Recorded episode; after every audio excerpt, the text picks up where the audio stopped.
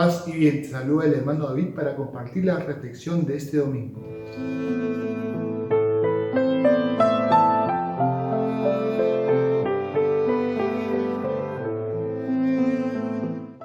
Paz y bien.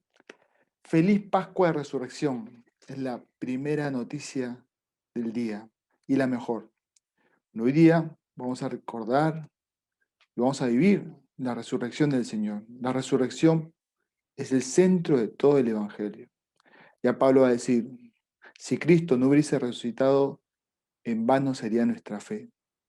Y el Evangelio también vamos a ver que decía que a partir de ahí recién comienzan a entender las escrituras. La resurrección nos abre los ojos, la resurrección nos hace ver que todo tiene sentido.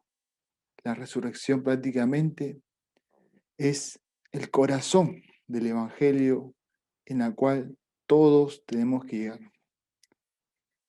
Y para eso es este tiempo de la cuaresma, de estos días santos, para llegar al culmen de nuestra vida, resucitar con Cristo.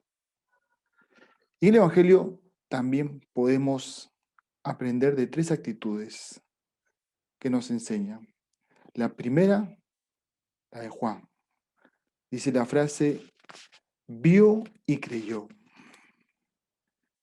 Juan, aquel que tenía un corazón humilde, aquel que tenía un corazón contemplativo, solo le bastó ver para creer. Y nosotros también deberíamos estar, ver a Dios en nuestra vida, ver a Dios en la palabra, ver a Dios en tantos milagros hechos que ha transcurrido y hemos sido testigos nosotros.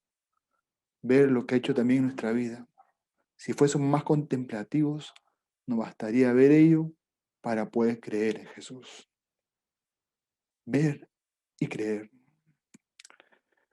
Podemos también aprender de María Magdalena, aquella que dice el Evangelio que echó a correr, a llevar la buena noticia. Y es que esta buena noticia no puede quedarse solo con nosotros esta buena noticia es para compartirla, para darla a conocer. No se puede quedar aquí. Tanto es la alegría que quiero que otros puedan compartir esta buena noticia y llenarles su vida de sentido. Ahora, sobre todo en este contexto donde la muerte se hace presente, llevarles la noticia y decirle, esto no es el final, esto es el comienzo, hay resurrección. Ya lo dijo Jesús, Vayan y hagan discípulos a todas las naciones. Y esta es la voluntad de Dios. Llevar esta buena noticia a todo el mundo.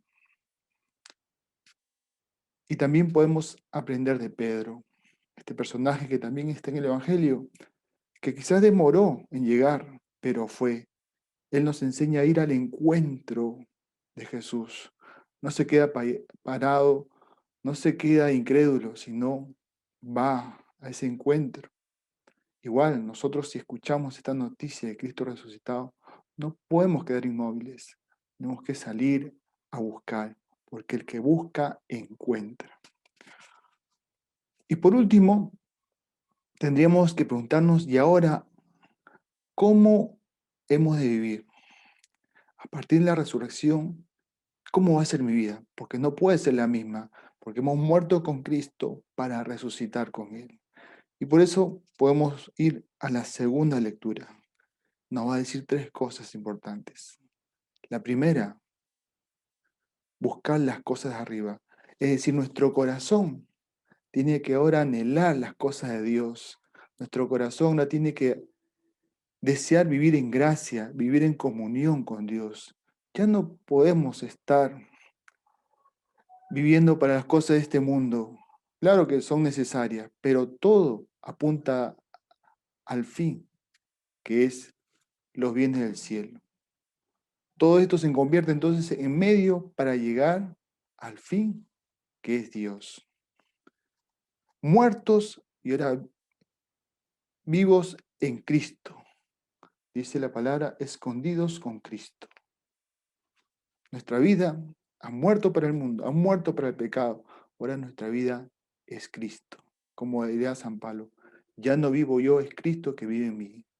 Ahora en esta nueva vida, pues me tienen que ver a mí, a ti, como otros Cristos, con los mismos sentimientos de Jesús. Y por último también nos dice, cuando aparezca Cristo, vida nueva, entonces también ustedes aparecerán gloriosos. Saber que tenemos una esperanza, que la muerte ya no es el final, sino que nos espera la gloria. Nos espera estar con Jesús. Y de esta manera, en esta sociedad, prácticamente en una cultura de muerte, pues viene Jesús a darnos la respuesta, a darnos el salvavidas, a darnos la resurrección, para que con una actitud, con una vida de resucitados, podamos lanzarnos al reto de formar una nueva sociedad, una sociedad resucitada, una sociedad de vida y de vida en abundancia. Paz y bien y feliz Pascua de Resurrección.